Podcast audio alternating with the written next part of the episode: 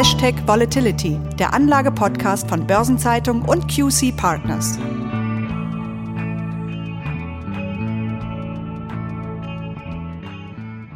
Hallo und herzlich willkommen. Ich begrüße Sie zu einer neuen Ausgabe von Hashtag Volatility. Mein Name ist Christiane Lang, ich bin Redakteurin bei der Börsenzeitung und ich spreche mit Thomas Altmann, Partner und Leiter des Portfolio-Managements bei QC Partners. Heute beschäftigen wir uns mit China, dem Land, in dem die Pandemie begonnen hat und das auch als erstes daraus wieder herausgekommen ist. Denn China ist die einzige Volkswirtschaft weltweit, die im Corona-Krisenjahr 2020 ein Wirtschaftswachstum erzielt hat. Das Bruttoinlandsprodukt ist um 2,3 Prozent gestiegen. Das war zwar das schwächste Wachstum seit Jahrzehnten, allerdings in allen anderen Ländern der Welt ist die Wirtschaft geschrumpft. Für das laufende Jahr liegt die Zielmarke in China bei mindestens 6 Prozent Wachstum. Und Herr Altmann, jetzt kommen wir zum ersten Punkt. Ganz wichtig ist es China ja, wirtschaftlich unabhängiger vom Ausland, vor allem von den USA zu werden. Dazu soll sich die Wirtschaftspolitik zum einen auf den Binnenkonsum und zum anderen auf die Reduzierung der Exportabhängigkeit konzentrieren. Diese Idee der sogenannten Wirtschaftspolitik der zwei Kreisläufe ist ja noch unter dem Eindruck des Handelskriegs mit den USA unter Trump entstanden und eben einer der Eckpfeiler des neuen Fünfjahresplans 2021 bis 2025. Inzwischen ist Trump aber abgewählt und Joe Biden US-Präsident. Wird sich denn der Gegenwind für China aus den USA unter Biden etwas abschwächen und könnte sich China damit den USA doch wieder etwas mehr öffnen? Ich gehe nicht davon aus, dass der Gegenwind, den China aus den USA bekommt, unter Joe Biden weniger wird. Joe Biden hat seine Prinzipien, für die er eintritt. Und dazu zählt beispielsweise der Schutz geistigen Eigentums.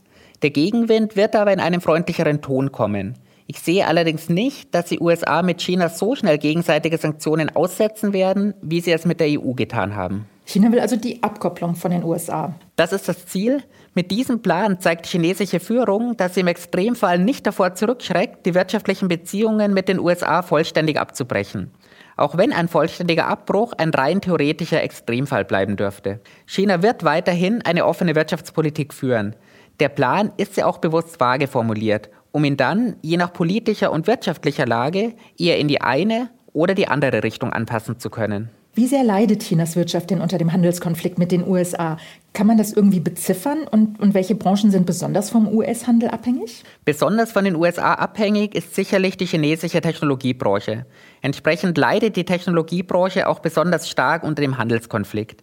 Denn gerade bei Chips ist China extrem von Exporten abhängig. Man sagt hier ja gerne, dass China mehr Halbleiter als Öl importiert. Und gerade deshalb verfolgt China jetzt den Plan, sich weniger abhängig von ausländischen Lieferketten zu machen. Und das gilt für Halbleiter, aber auch für Importe von Energie in Form von Öl und Gas. Was die chinesischen Exporte angeht, ist das interessant. 2019 waren die chinesischen Exporte in die EU zeitweise höher als in die USA. Mittlerweile hat sich das jedoch wieder umgekehrt. Das ist interessant. Wie sieht denn aktuell überhaupt die Handelsstruktur Chinas aus? Wer sind denn im Moment die wichtigsten Partner? Bei den Exporten gingen zuletzt 17 Prozent in die USA. Auf den Plätzen dahinter folgen Hongkong, Japan, Südkorea und Vietnam. Deutschland liegt hier auf Platz 6 mit einem Anteil von 3 Prozent.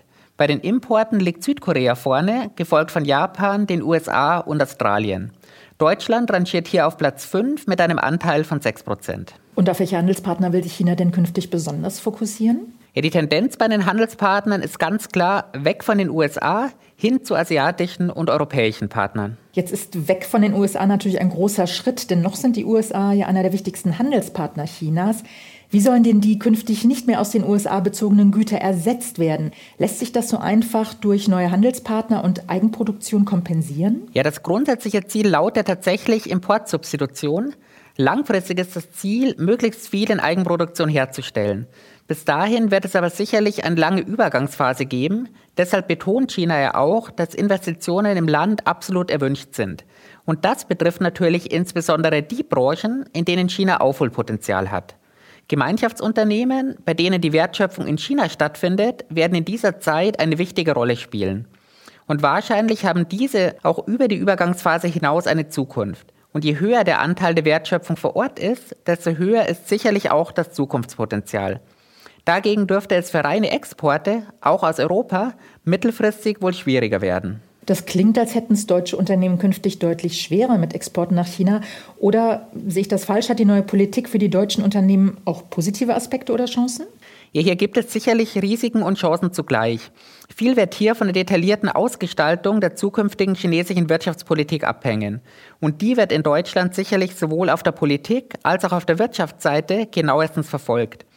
Denn China war 2020 Deutschlands zweitwichtigster Exportmarkt nach den USA. Das heißt auch, dass China Frankreich hier von Platz zwei verdrängt hat. Bei den deutschen Importen steht China übrigens auf Platz 1, sodass China 2020 bereits zum fünften Mal in Folge Deutschlands wichtigster Handelspartner war. Wie reagieren denn die deutschen Unternehmen auf die neue Lage? Gibt es da schon Meinungen, wie sie damit umgehen wollen? Ja, eine Umfrage der Außenhandelskammer zeigt, dass 96 Prozent der deutschen Unternehmen, die in China aktiv sind, auch weiterhin vor Ort bleiben wollen. Und 72 Prozent dieser Unternehmen planen sogar weitere Investitionen im Bereich der Mitte. Und 77 Prozent der vor Ort tätigen Unternehmen erwarten, dass sich ihre Geschäfte in China in diesem Jahr besser entwickeln werden als in anderen Märkten. Also scheinen sich deutsche Firmen tatsächlich hier keine so großen Sorgen zu machen. Genauso ist es. Okay, also kommen wir nochmal zurück. China will die Wirtschaftspolitik umkrempeln, aber wie schnell kann das eigentlich umgesetzt werden? Ja, der Export wird sicherlich noch einige Zeit die Lokomotive der chinesischen Wirtschaft bleiben müssen. Bis der Export dann, wie geplant, nur noch unterstützende Wirkung hat, wird wohl eine lange Zeit vergehen. Und wenn wir uns jetzt mal den zweiten Kreislauf der neuen Wirtschaftspolitik anschauen, wie will China den Binnenkonsum anheizen? Berücksichtigen müssen wir, dass China 1,4 Milliarden Verbraucher hat. Das ist zunächst natürlich mal eine gute Grundlage, um den Binnenkonsum auszubauen. Gelingen kann das aber nur dann in großem Stil, wenn zum einen die chinesische Mittelschicht wächst, dazu sollen in den Städten 11 Millionen neue Arbeitsplätze entstehen und wenn zum anderen mehr Wohlstand in den ländlichen Regionen ankommt, also in den Regionen, die bisher kaum von der chinesischen Wirtschaftsentwicklung profitiert haben. Wie realistisch ist das denn überhaupt? Ähm, denn wie Sie sagen, große Teile der Bevölkerung haben noch ein relativ geringes Einkommensniveau, beziehungsweise es herrscht ein großes Gefälle zwischen den Schichten. Und dann schrumpft in China ja auch die Erwerbsbevölkerung, wie ja auch im Westen. Ja, das große Ziel des Aufbaus des Binnenkonsums als tragender Kreislauf wird schwierig und langwierig zugleich. Wie schwer sich China bisher mit der Ankurbelung des Binnenkonsums getan hat, sehen wir auch an den Zahlen. 2019 trug der heimische Konsum 39 Prozent zum Bruttoinlandsprodukt bei. Zum Vergleich, in den USA war dieser Beitrag mit 66 Prozent mehr als eineinhalbmal so hoch. Durch Investitionen in Infrastruktur sollen jetzt die bisher vernachlässigten ländlichen Regionen stärker angebunden werden und dann auch stärker zum Konsum beitragen. Damit soll eben das bestehende Einkommensgefälle abgeflacht werden. Was die Bevölkerungsentwicklung angeht, gibt es bereits Überlegungen, zumindest in einzelnen Regionen, die Ein-Kind-Politik zu beenden. Denn sonst droht China, genauso wie Sie es gerade schon angesprochen haben, ein schrittweises Schrumpfen der Käufer. Sie sagen jetzt, das Einkommensgefälle soll abgeflacht werden, um den Konsum anzukurbeln. Und das impliziert natürlich eine Anhebung des Lohnniveaus, gerade bei den Geringverdienern. Aber damit sinkt doch wiederum die internationale Wettbewerbsfähigkeit und schwächt die Exporte. Stehen sich da nicht zwei Ziele entgegen? Ja, genau das ist der kritische Punkt daran. An der Stelle wird es eine Gratwanderung geben. Denn bisher konnte sich die Exportwirtschaft gerade deshalb so rasant entwickeln, weil die Lohnkosten in China niedrig waren. Höherer Binnenkonsum wird also zulasten der Wettbewerbsfähigkeit im Export gehen. Okay, es wird also spannend zu beobachten sein, wie China das alles in Balance bringt. Ist diese Unsicherheit vielleicht auch der Grund, warum 2021 ein Wachstum von in Anführungsstrichen nur 6 Prozent in Aussicht gestellt werden? Denn das scheint ja allein schon wegen des statistischen Basiseffekts nach dem schwachen Corona-Jahr sehr niedrig gegriffen. Und immerhin betrug das Wachstum im vierten Quartal 2020 schon 6,5 Prozent. Ja, die Formulierung von mehr als 6 Prozent lässt ja Spielraum nach oben. Und dass sich China für dieses Jahr nicht explizit ein höheres Ziel setzt, zeigt für mich drei Dinge. Der erste ist, China will das eigene Ziel um keinen Preis verfehlen. Der zweite Punkt, China setzt sich damit ein Ziel, das wir als langfristiges Ziel begreifen können, also nicht auf das Jahr 2021 beschränkt. Und drittens, China sieht die Weltwirtschaft, also die Handelspartner, aufgrund der Covid-19-Pandemie als extrem geschwächt an. Mhm. Ein Punkt ist ja vielleicht auch, dass die Corona-Stimulierungsmaßnahmen wieder zurückgefahren werden. Davon muss man ja ausgehen, weil das Budgetdefizit dieses Jahr von 3,6 Prozent des Bruttoinlandprodukts auf 3,2 Prozent wieder gesenkt werden soll. Ja, wir sehen hier vor allem, dass China die Staatsverschuldung nicht im Turbotempo ansteigen lassen möchte. Das anhaltende Staatsdefizit treibt die Schuldenquote ohnehin weiter nach oben und allein 2020 ist die Quote der Staatsschulden relativ zum Bruttoinlandsprodukt um 9 Prozent angestiegen. Die gesamte Schuldenquote inklusive Haushalte und Unternehmen lag schon 2019 bei mehr als 300 Prozent und dürfte 2020 ebenfalls deutlich nach oben geklettert sein. Kommen wir vielleicht nochmal zu den, zu den Zielen. Corona hat ja einiges verändert. Die neue Wirtschaftspolitik der zwei Kreisläufe wird es auch. Wie sieht es denn vor diesem Hintergrund mit den ambitionierten Plänen Chinas aus? Das Land will ja bis 2025 die weltweit führende Hightech-Macht werden und bis 2049 die führende Wirtschaftsmacht. Ist das zu schaffen? Ja, Sie sprechen den Plan Made in China 2025 an. Mit diesem verfolgt China das Ziel, bis 2025 in insgesamt zehn Branchen weltweit führend zu werden. Gerade die schon angesprochene Abhängigkeit von den Halbleiterimporten hat China hart getroffen.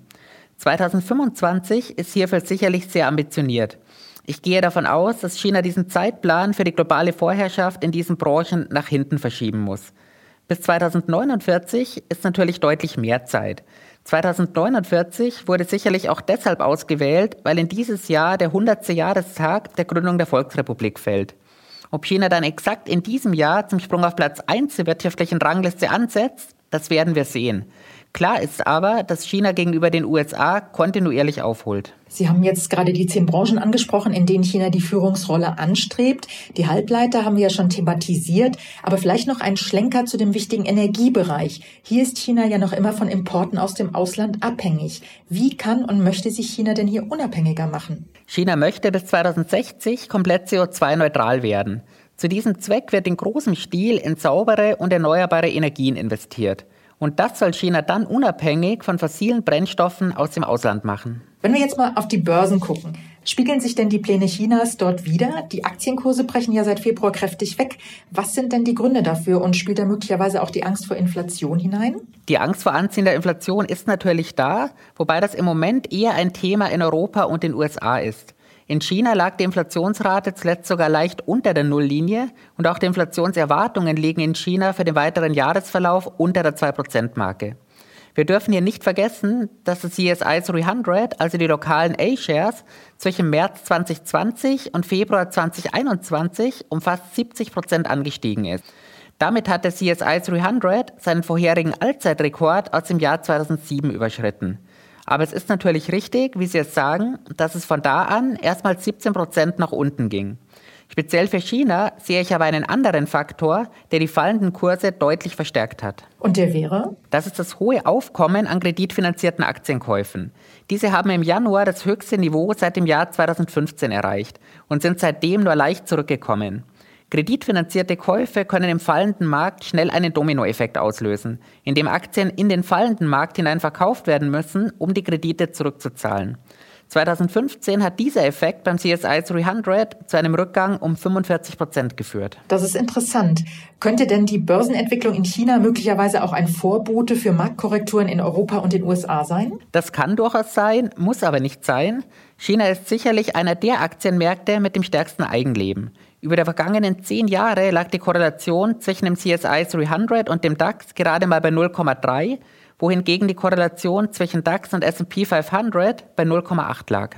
Wenn Sie jetzt sagen, die Entwicklung in China kann, aber muss kein Vorbote für den Westen sein, was sagen denn die impliziten Volatilitäten? Sind denn die der chinesischen Indizes entsprechend höher? Interessant ist hier der Volatilitätsvergleich zwischen dem DAX und dem Hang Seng China Enterprise Index. Bis Mitte Januar war die Volatilität beim DAX fast ein Jahr lang durchgehend höher. Seitdem hat sich dieses Bild gedreht. Zuletzt war die Drei-Monats-Volatilität beim Hang Seng China Enterprise Index um bis zu vier Punkte höher. Und wie kann ich das jetzt interpretieren? Ja, daran sehen wir, genau wie anhand der Korrelationen auch, dass der chinesische Aktienmarkt ein sehr starkes Eigenleben führt. Höhere Volatilitäten und höhere Nervosität in Hongkong oder Shanghai führt also nicht unbedingt zu höherer Volatilität in Frankfurt oder New York. Also, aber es bleibt insgesamt spannend, die Entwicklung Chinas zu beobachten, wie die Konzentration auf die eigene Wirtschaft durch die Reduzierung der Exportabhängigkeit und der Steigerung der Binnennachfrage gelingt und wie sich das auf die internationale Wettbewerbsfähigkeit auswirken wird. Herr Altmann, vielen Dank für Ihre interessanten Ausführungen und Einschätzungen. Ja, und für heute verabschieden wir uns nun von Ihnen, liebe Hörerinnen und Hörer, und freuen uns, wenn Sie wieder dabei sind am 30. März, wenn die nächste Folge von Hashtag Volatility erscheint. Bereits am kommenden Freitag, am 19. März um 7 Uhr, erwartet Sie auch eine neue Folge des Podcasts 7 Tage Märkte, die Wochenvorschau der Börsenzeitung. Bis dahin, alles Gute. Bleiben Sie gesund.